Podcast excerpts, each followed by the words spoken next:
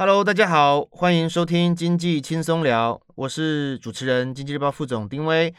那这两年哈，因为疫情的关系，所以基本上大家是没有办法出国的了哈，除非你是真的非常有必要，基本上都没办法出去哈。那但是今年呢，呃，迎来了一些好消息哈。那因为这个疫情，现在虽然在全球还是。很严峻，但是这个重症的这个比率非常的低，好，那所以大家，尤其是最近啊，亚洲很多国家都开始解除了边境管制了，所以大家现在都对这个下半年能不能出国有一些期待。那但是台币哈，这两年也是因为热钱的关系很强。那如果说下半年我们为了这个旅游要来投资一些外币哈，要累积一些旅费。那该怎么操作呢？哈，那我们今天很高兴能够邀请到外汇投资达人大佛来跟我们聊一聊。Hello，各位听众，大家好，我是大佛李奇展。那今天很高兴可以来这边跟大家分享一下啊，我们在换汇或者是外币投资上有没有什么今年可以注意的，还有短线的重点，希望大家都可以得到呃很好的想法。我先来跟大佛请教一下，就是说，因为呃，今年其实在呃这个 Omicron 整个爆发前哈，其实去年底。对今年最大的疑虑就是，今年有很多升息的可能。好，现在全球都在讨论啊，包括其实有些国家已经开始在做了啦。那美国的 Fed 哈，现在大家都对它有一些猜测，不管是四次一年升四次，或是六次哈，各种预测都有。那可不可以请大佛来解释一下说，说这个 Fed 的升息政策对于一般的投资人，它的影响是什么？嗯，好，那其实呢，联准会的升息基本上对全世界等级的影响，嗯，那最简单的就是在于股市上，因为过去的滴滴资金如果开始变得少了，利息开始增加了，那我们可以观察到，其实近期的全球股市以美股为首都有一个比较明显的回档，那当然也会影响到台股，所以这个呢，这个其实算是相对间接的。但是呢，如果接下来随着呃，当例如说联准会开始升息，美国开始升息，各地的利率开始升高，那台湾也有可能想说，哎，如果美元的利率很高，假设我们假设到三 percent、四 percent 这样的水准，那台币如果还是维持的，例如说定存一年可能就一 percent，那资金当然会有一些外逃的压力。这时候呢，可能台湾也有需要升息啊，那这个就是被带动起来的影响，那有可能就会直接牵动到了啊。啊，例如说房贷，例如说这个国内所有的投资，全部都有重新定价的压力。所以呢，其实我觉得啊，联准会的升息政策，它会从各个层次，包含投资人，慢慢影响到了一般的房贷，甚至是所有人。啊，我们最近也看到一个新闻啊，因为预期今年开始联准会的利率呃升息的速度可能会加快，那所以导到导致全球。的这个发债的金额可能会稍微下滑，那这是表示说很多企业已经开始准备要这个在投资利率要升高的时候，可能缩减一些他们投资的力道。那当然有可能，哎，回到一般人的角度上，就是哎，如果企业不愿意投资啊，不愿意扩产，那当然未来这个工作机会下降，然后这个薪资成长幅度变少，这都是有可能从联准会开始升息去引导到嗯一般人的生活。那甚至是我们讲另一个台湾人很喜欢投资的高收益债。那其实近期在美国公债殖利率开始升高的情况下，那啊，包含美国本身高收益债跟新兴亚洲高收益债，很多的高收益债的价格开始往下跌。那这个同时也是美国开始收资金对于投资人各个层次的影响。所以呢，我会这么说，嗯，基本上是全面性的。那你的生活、你的投资啊，甚至是你的支出、你的消费、你的薪水，全部都会被联准会的升息所影响。嗯嗯，这个它的影响就像你讲的，这是全面性的哈。那其实因为通常我们讲升息哈，一般人就是我们从看升息背后的事情，都会去连接到说升息了哈，就当然是影响利率第一件事情。但这个呃利率升了，就会影响资金的流动，会牵动各国货币的这个汇率的关系啊。那其实呃从疫情一开始，因为这个林主任一开始是撒钱嘛。哦，所以整个全球是充满着热钱，那再加上台湾在这一波，不管从美中贸易战完之后，钱都不断的从国外一直在回来啊，所以台币一直都处于还蛮强势的一个状态。你怎么看这这波台币啊？嗯，好，我觉得最重要的事情是，呃，这一波的资金进来，到底是要做实体投资，还是是用例如说贸易顺差赚来的钱，那还是用来炒作金融市场的资金？这这三个对于台币的影响都不相同啊。我们讲第一个最简单，如果是实体投资，例如说去年跟前年有各国的呃公司说，哎呀，来台湾投资某某的公司、某某产品、某某工厂在台湾哪边。建厂，那这个资金进来之后，它会创造工作机会，那同时它也会实际留在台湾，那这个是对于啊、台币很重要的买盘，它同时也是不会走的资金。但如果第二个呢，是例如说从我们台湾的大量出口顺差、贸易顺差赚来的钱，那这个就比较麻烦一点点，因为呢，啊、呃，我们可以了解一件事情，在过去疫情爆发后，其实台湾是一个得天独厚的市场，因为我们控制疫情得。所以导致我们的供应链等等都很稳定，那也看到我们台湾的出口在这几年大爆发。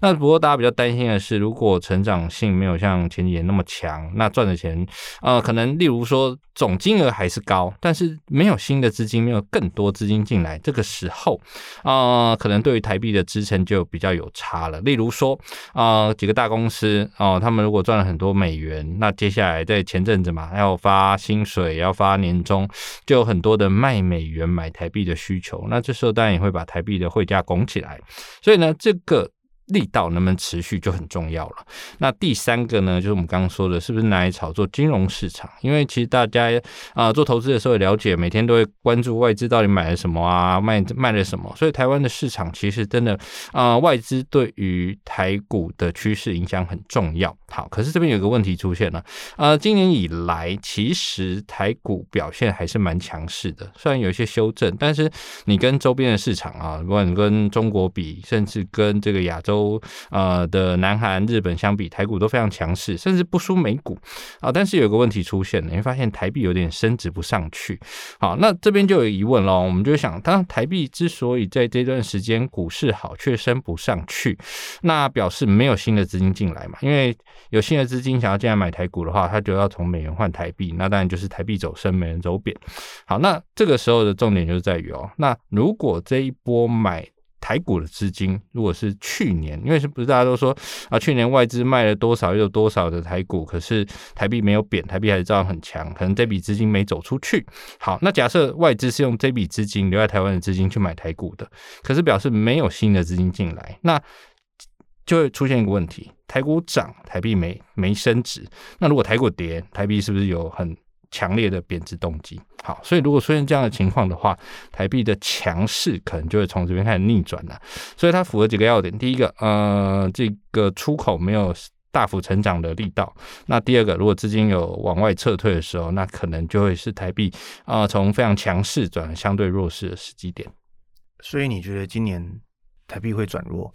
哦，我这么说啊，嗯，会不会转弱？我觉得这件事情要看资金到底进不进来。但我我不晓得这样现在资金进不进来，因为哦，我们这么说，呃。前两年我们看到了呃全球疫情爆发等等，都觉得台股很多人都觉得台股没有理由那么强啊，可是台股就是照样涨上去。对，好，那我们做个假设啊，如果接下来随着美国开始升息，有些资金要被收回去了，那呃尤其是新兴资金要退出新兴市场，那台币顺势走贬是很合理的，对不对？嗯、可是问题是目前这个现象，我们只看到了征兆，还没有明显的发动，所以哦、呃、我。觉得可以配合走势来看，因为大概从去年五月多到现在啊，美元对台币的汇价大概都在二七点五到二八点一。那所以如果这个区间不破，台币就是走一个横盘整理，因为毕竟就有点像股价嘛，反正就是啊、呃、哪个有一个区间没破，那你说有多弱吗？也没有，那问题也涨不上去，那就表示说呃它的一个多空力道到这边是一个平衡的。所以我们观察到了第一个有可能转弱的征兆。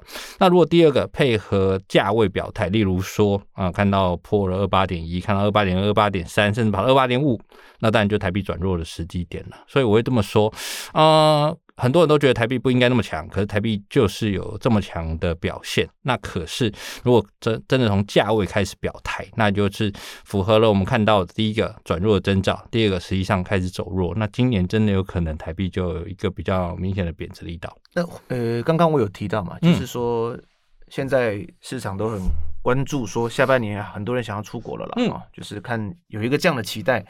可是如果说哈，假设今年台币有可能会转贬哦，然后比较疲软，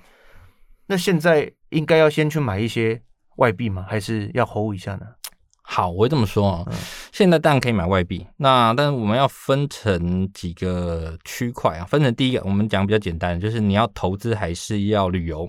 啊？我们讲最简单，台湾人很喜欢去日本旅游嘛。那你要买日币，但我认为现在是可行的，因为虽然日币最近有点反弹，可是还是近应该有近十几年来的低点了。所以你现在去买日币一定相对划算。那可是也不，其实也不用买的多啦，因为。假设啊，假设这个美元持续走强，那日币通常也不会太强。那在这样的情况下，那日币可能接下来就是盘整，甚至盘整偏弱。那毕竟走了好几年盘整偏弱的格局，所以我会觉得现在可以空手的话，你可以买个三四成。那因为现在看到的消息是说，接下来日本会开放呃商务跟留学生嘛，只要隔离三天。但是这个因为每天还有名额限制，所以距离真的能去出去玩还有很长一段路要走。所以我们就算乐观一点好了，就是下半年可以。就玩好了，那这个时候你先换三四层，那接下来你每个月可以换个一层左右，那等到你要出国的时候再把一次换起来。假设给你算七月好了，那从现在开始算，大概就换个七八层有。那到了你真的要出国的时候，你再把一次换完，甚至如果你是年底去，刚好就可以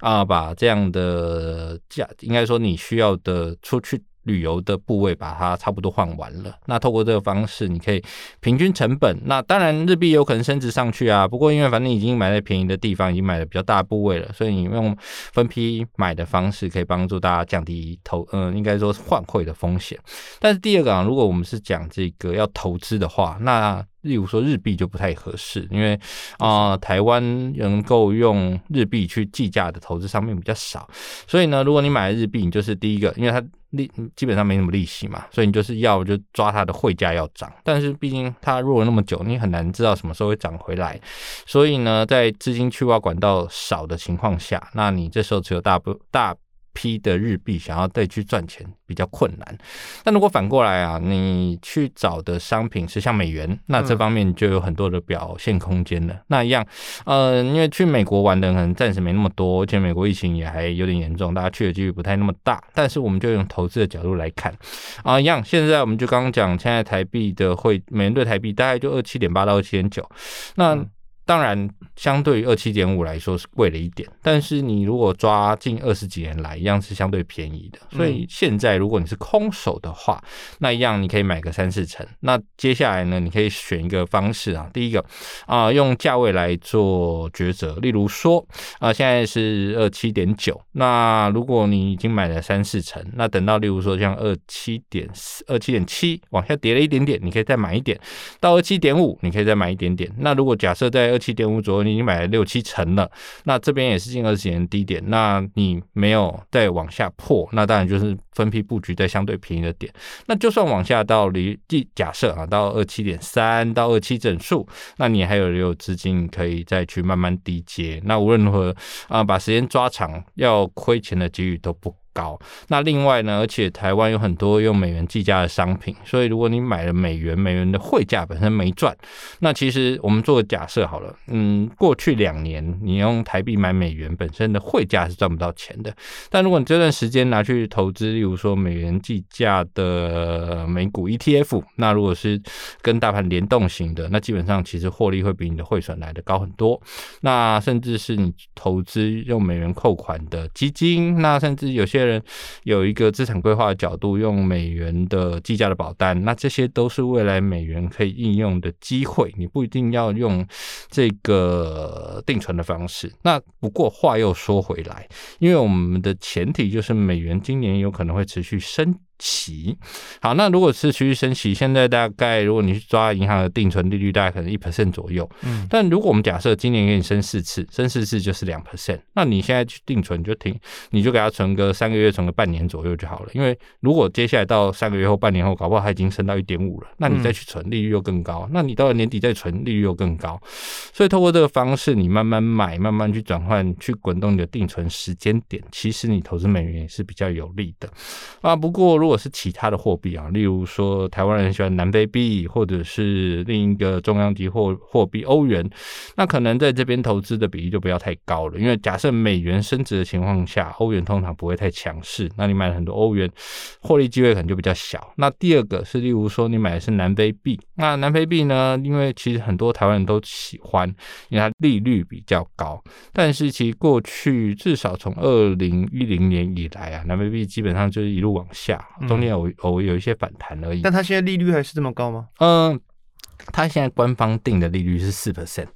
哇哦，对，所以但是在台湾呢还是会打点折扣啦。但是如果是有其他的相相对的组合商品，可能利率还是不错。所以你以利息来说，南非币利息还是高的，嗯、那只是它的汇价可能波动比较大。那波动比较大，但也有可能是大幅升值啊，因为它最近也升值到近三个月左右的高点了。嗯、那当然，你如果是哎赚了利息又赚了汇差，当然很好。但是如果它的波动大，是现在看起来的高价，没多久跌回去，那如果你买很多，但风险比较大，所以如果你希望以这个相对稳定、比较保险、保守的方面来投资的话，那现在持有南非币是可行的，但不要太多。例如说一成左右，有赚钱再加码的方式，这样的呃投资的方式会比较简单。那你也可以透过比较强，而且还没有开始走贬的台币，去买到呃未来觉得诶有机会反弹或者觉得走多的商品。嗯，所以现在看起来。美元今年升值应该是是目前市场上大家的共识，是这样说吗？啊，应该说对，这是上岸共识。但是其实我觉得不一定会一定一一直升啦，一直升值。嗯、因为其实在过去几年经验，例如说二零一八、二零一五年年底，美国开始升息那一次，其实啊、呃，美元是先。走强后又杀了下来，那台币那时候是先走贬后，台币又开始走升。那再往前一次的升息循环也是，所以其实呃，为什么那次会这样？嗯、呃，其实是这样的，有时候就是我觉得原因有很多，但是如果我们抓一个最简单的说法，就是你是买在预期，卖在实现，那真的已经升息后，反而市场会有一些抛售的压力。那有其实有点像是近几个近它近两个月吧，近两个月都是这样子。例如说美国公布的数据超好，那美元。冲起来一下之后又杀回去，嗯、那就是我我觉得你可以先用比较简单的方式，就是有一些。呃，长期投资人他们抓到了一些利多，那但利多弹起来，你就趁机获利了结一部分。那配合到了，例如像近期欧洲央行有在偷偷的暗示说，他们有可能今年会升息，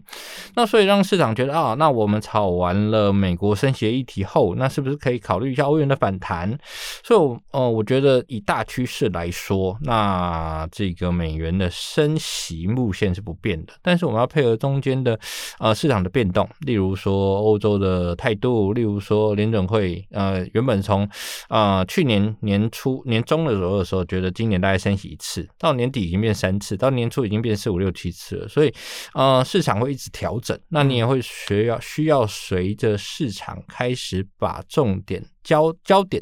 从美国升息三次，呃五六七次变成欧洲有没有可能升息，日币有没有可能升息，在这样的情况下，那。这个就有一些反弹的题材，所以我觉得比较明确的方式是，至少这一波美元走强，可能至少可以做到升息前，例如说做到三月中。嗯，那但是三月中真的升息后，那历史经验是在那个月附近震荡，那有可能是前呃，例如说三月甚至四月，美元就有一些修正压力。那如果配合说，例如像是英国说我们哎，我们今年要快速升息一下，或者是欧洲央行讲说，其实我们原本觉得年底前不会升息，但是我觉得现在。呃，八九月或许可以升息，那这些都会让美元有这个逢高出脱的压力，所以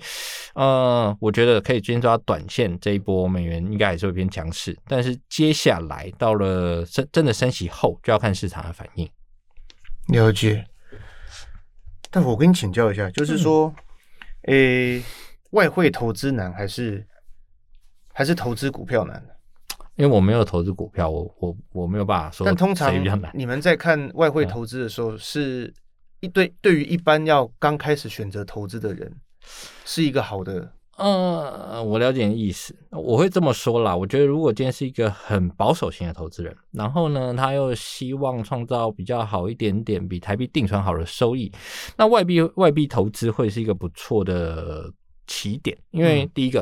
嗯、呃，我们如果用这个美元来说好了，如果说没有美元兑台币，那因为虽然呢、哦，过去两三年台币确实比美元更强势，但是如果你把时间抓久一点，抓到五六年，那其实美元无论如何啊、我们很难想象美元永远在二七点五附近震荡，总是回到二八二九的机会。那中间利息就算不高，可是其实美元定存利息其实基本上不太会输台币，所以呢，你只要有耐心，你要亏钱几率是不。不高的，嗯，所以它是一个保守型投资人，一个进可攻退可守的方向。但是如果你选错商品啊，如果你选到南非币哦，那就比较麻烦一点，因为它是新兴市场货币，它的波动可能会像是比较小型的全职股那样的感觉，就是啊、呃，一一年可能会有给你十到十五 percent 的。波动或者是报酬，但是但也有可能是损失啦。那它也会发配发一定的利息，你看就有点像是假设四 percent 的话，有点像台台湾的那种啊还不错的配股利的股票。但是它如果本身股价下跌也没用，所以我会觉得，如果你是比较保守型的投资人，外汇市场确实是比较好的开始。嗯。有没有哪一些就是是搭着外币的，就是以外币为计算基准的商品啊？就是如果对于刚开始投资的人来讲，嗯，嗯，我怎么说啊？嗯，如果今天是以投资为角度的话，那就是要先定一个方向，就是，嗯，你在还不习还不对金融市场还不太了解的时候，你投资外币是可行的。那如果你今天想要切入到以外币计价的商品，它就不太一样了。假设我们这种说有外币计价基金啊，外币计价 ETF，外币计价的保单，好，那我们讲最简单最常见的就是美元。那美元计价的基金其实。基金有很多种，它可以是美元计价的高收益债，美元计价的美股相关的连接，它也可以是美元计价的能源型商品，所以它都是用美元计价。问题是真正的损益是来自于那个商品，所以例如说，如果你买了美元计价的呃高收益债好了啊、哦，那如果今天美元升值，但是美元升值的背背景是因为市场动荡、全球股市大跌的避险买盘去推动了美元，可是你高收益债可能就会亏损很多，所以重点还是在于你连接的那个商品本身的呃绩效如何。那如果我们比较简单，例如说是美元保单，或者是例如说美元连接的 ETF，那连接的 ETF 我们假设是例如说连接 S&P 五百或纳达克的，那这种就比较简单。但是真正决定损益的还是呃那。那个、那个、那个商品本身，那台湾有非常多相关的商品可以呃投资，但如果美元保单，它牵扯到的比较多，都是所谓的一个资产规划、资产传承，那或者是你真的呃，例如说。呃，你家的孩子，你预计十年后要让他去某地留学，嗯，那你就预先用美元保单来去累积资产，跟真跟把你的这个留学基金锁起来，用这个方式去去运用或规划。那你要说套美元保单赚多少钱？因为全球第一的环境，就算啊、呃、未来升息，其实基本上也很难赚到钱。嗯，可是这样听起来，就是以美元计价的商品，它会有你在投资这种产品，你其实会面临到两种风险。嗯，一个就是汇汇率的损失，或是损，就是或是赚钱啦。嗯，另外就是商品本身的涨跌嘛。嗯，对，那有个方法可以避免啊。如果你是单笔的话，就会遇到这两种损失；但如果你是定期定额去投资的时候，你就可以避掉你的汇率风险。因为今天假设，因为它都是用，例如说一百美元买多少单位，嗯，那今天当美元变得贵的时候，那当然是美元比较强，那你买的单位数可能就比较多。那如果今天当是美元便宜的时候，可能你买的单位数就比较少。用这个就类似这样的呃的的的模式，基本上就可以避掉。而且你又是例如说每个月的这个假设是一百美元好了，那你每个月的一百美元的进场价格不同，例如说。就是你可以用自然的方式去避掉你的成，去避掉你的汇率所在某个特别高或某个低的价位，它就是一个定期定额平均买入成本的概念。嗯，了解。嗯、你你你会怎么形容今年？就是以投资，就是汇汇率市场，你会怎么形容今年呢？汇率市场啊，对，我觉得是一个新的趋势嘛，因为过已经好几年没有升息了，那所以像过去的不断撒钱的时代结束了，那现在面对的是高通膨的时代，是一个升息的时代。其实以历史经验来说，呃，其实投资不一定不好，那只是它的动荡会比较大。那所以我觉得今年的汇市它就会是决定在于第一个，美元会不会有利多出尽的概念；那第二个，在升息的时候会不会引发各地有没有一些金融的危机？因为比较简单的就是像是一些新兴市场，他们可能有很多的外债，有很多的美元的问题的的的负负债。那如果今天当美元升升值啊、很多资金会外流以外，他们的负债会增加，那这些都可能导致新兴市场的风暴。所以啊、这些新市新兴市场的风暴都不会造成全球经济危机，但它可能会造成某些商品的大幅波动。例如说，啊、呃，最简单就是各地的高收益债。那或者例如说投资的新兴市场相关基金，那或者是呃其他的新兴市场货币，那这些都是有可能会出现大幅波动的地方，所以会是一个高动荡趋势明显，但是又是一个波动大的时代。刚刚大宝提到说，就是今年是波动大的一年了哈。那如果假设呃遇到这种动荡的年代，我们是应该要把一些资金挪出来，做一些其他的配置去去。算是分散风险吧，你的建议会是什么？好，那我们要先了解一件事情啊，因为今年的状况比较复杂，过去的一些比较简单的避险方式可能会稍微失去一点效用。我们讲最简单的，一般人可能用在做资产分配的时候，最简单的方式是买平衡型基金，就是有股债平均分配。那可是今年的麻烦点是。国债的价格在往下，美国国债价格在往下，推动了美国殖利率的价，美国殖利率走高。那在殖利率走高的时候，会导致了美股的下跌。所以你如果股债平衡是股跌，债也跌，所以你会两边都亏掉。那所以呢，一般过去的平衡模式，在至少在往前算的几个月是不太好的。但是呢，就变得你要去调整你的部位哈。我们比较比较，我们设定几个比较简单的模式。你今天是一个保守型的，你今天是一个一般投资人，或者你是积极型的，我们要如何来应对？好，那如果是保守型的呢？我会这么说啊，就是我。所有的投资只有一个东西可以保证你赚钱，就是定存。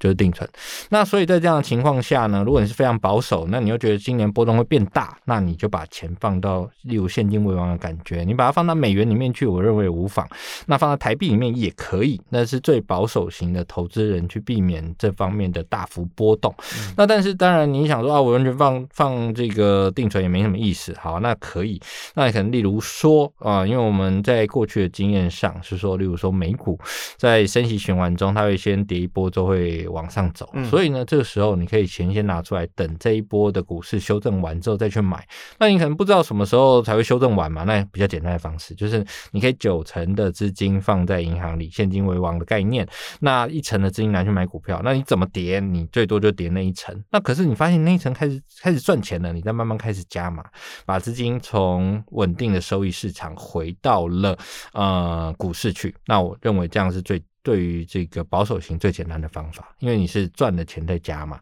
但如果你今天是一般投资人，你觉得你我可以适度的承受一点风险，但是又不想要过度的风险，那这时候你就可以透过例如说台币的存款跟美元存款各占一部分，这样子你就有部分的资金放在美元的汇市当中。那我们讲一个比较简单的概念啊，今天台币汇价大概是二七点八左右，我们就算给它跌到二七，已经觉得一堆人跌破眼镜啦，世界要毁灭了，那也不过就是两。Percent 左右而已啊，嗯、那也没有说多多夸张，多多可怕。那所以在这样的情况下，那你。部分的资金放美元，那你可以自己去决定你的资金哪边比较大。例如说，啊、呃，四成的台币，三成的美元，两成的美元，用这个方式，你就哎、美元升值，你就有赚到多赚。那美元就算跌下去，那美元这边真的也或许会是一个你不卖就不算亏的地方。那这个时候，你部分另外部分的资金拿去投资，你觉得呃这段时间比较有机会涨的商品啊，像我们刚刚说的美股也可以。那如果你觉得这个，例如说像高收益债市场，那或者像是避险商品，像是黄金，这些都是其实你要说低阶有低阶的利多，你要说反反攻，例如说黄金现在冲到了每盎司一千九，那这也是一个重点。所以这边你可以去选择你觉得哪一个商品最最最喜欢，那有低阶也有追高的模式都可以选，这是属于。一般型的投资人。嗯，那如果是积极型的话呢？那积极型就是呃善用这个波动变大，甚至是用波动变大的方式去获利啊。我们昨天讲讲个最简单的方式，呃，如果是全球股市波动最大。波动性变大，那其实像是我们之前有看过的，像是这个恐慌指数。那恐慌指数，因为恐慌指数就是波动大，恐慌指数就会往上涨。那你就可以考虑要不要投资一些在恐慌指数相关的商品上。那或者是例如觉得，哎，美股这一波跌，例如纳斯达克从最历史高点跌到现在，大概最低点跌了十九点二 percent。那所以呢，你觉得，哎，往下的空间啊、假设才三五 percent，但往上有十几二十 percent，那为什么不能抓？那就那就会是你一个。投资的机会，那所以呢，如果是积极型的美股，甚至纳斯达克已经修正一大段，也是会是你可以投资的机会。那随着全球的这个疫情随逐渐下降，跟美国逐渐升息，我认为啊，大概到三三月底到四月的时候，大概就可以比较明确知道这个美元到底有没有利多出境。那三月底吗？对，三月底到四月，差不多就可以知道美元到底有没有利多出境。那美股的修正结束了没有？那如果那时候，诶，你看看到了这个，呃，已经是下一个多头，或者是呃这个市场的波动。的转折点，那那时候你就可以用比较大的部位来去投资。那当然，各种的商品，你只要你是积极型的很多，但是一样还是要啊、稍微预设一下。例如说，你这一年最多的损失，你希望赚赚，假设啊，我们需要积极型，你希望今年赚五成，那你要控制一下，你最多亏可以亏多少？例如说，亏个两成，不要说你你今年账面想想要赚五成，就已经亏了八成了，那这样的几率当然是很难达到的。嗯，了解。那我们非常谢谢大佛的经验谈了哈，他有很多的建议哈，包括最后这边你不同型的投资人哈，就是保守或者是积极，都有不同的操作的方式。那感谢大佛百忙之中拨空来跟我们听众分享哦。那我们也希望说疫情就是快快退散了哈。那谢谢大家收听，如果对外币趋势啊或有兴趣的听众，也可以上经济日报网来看大佛的文章。那欢迎有任何问题还有建议都跟我们来聊聊，不要客气，来信告知，我们会很开心的帮大家解答。那今天的节目就到这里告一段落，我们下次再见，谢谢大家，拜拜，拜拜。